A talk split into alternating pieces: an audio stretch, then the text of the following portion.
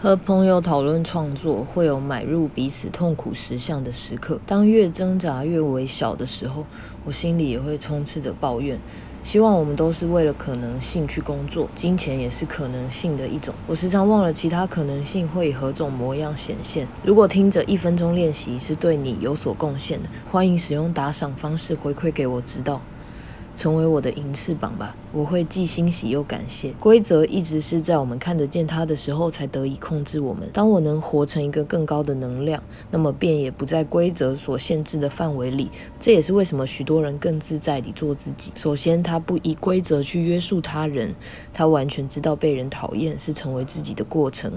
再者，他不将自己的时间继续投资在规则之中。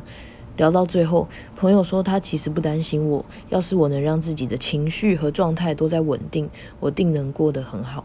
是的，没有什么事情比我开心更重要。